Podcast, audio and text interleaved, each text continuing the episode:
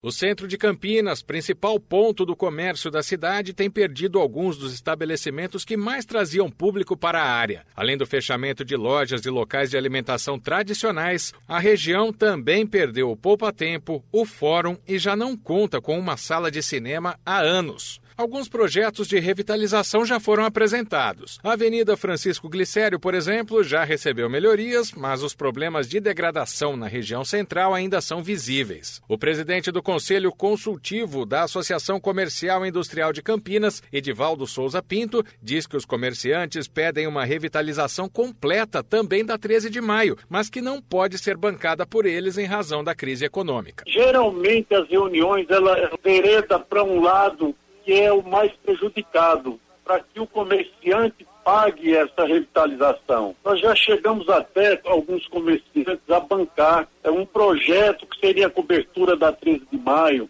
fazer da 13 de maio um shopping, que não, não vingou, tem um projeto fantástico, muito bonito, do paisagista Rui Otaki, e infelizmente não vingou, porque quem tinha que pagar eram os comerciantes. Outro problema que tem espantado os comerciantes, segundo o presidente do conselho da ASIC, é o valor cobrado por proprietários de prédios comerciais pelo aluguel de estabelecimentos. Segundo Edivaldo Souza Pinto, as condições econômicas precisam ser revistas para atrair novas empresas ao centro. Não bastasse fecharmos, alguns proprietários ainda quiseram aumentar os seus aluguéis.